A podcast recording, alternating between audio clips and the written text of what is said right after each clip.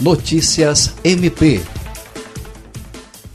o Ministério Público do Estado do Acre, por intermédio da Promotoria de Justiça Especializada em Execuções Socioeducativas, emitiu recomendação ao Instituto Socioeducativo do Acre e outros quatro centros socioeducativos de Rio Branco para que seja assegurada a proteção de detentos e reeducandos, de servidores, de prestadores de serviço e familiares em razão da pandemia de coronavírus. A recomendação, assinada pela promotoria promotora de justiça Vanessa de Macedo Muniz considera o pacote de medidas contidas no decreto 5465 de 2020 do governo estadual e orienta que sejam suspensas as visitas por 15 dias, bem como feita a separação dos novos ingressos daqueles que estão nos alojamentos comuns durante o período de risco. No interior do estado, promotores também adotaram medida semelhante, orientando para que seja feito o isolamento dos adolescentes que apresentarem sintomas da Covid-19,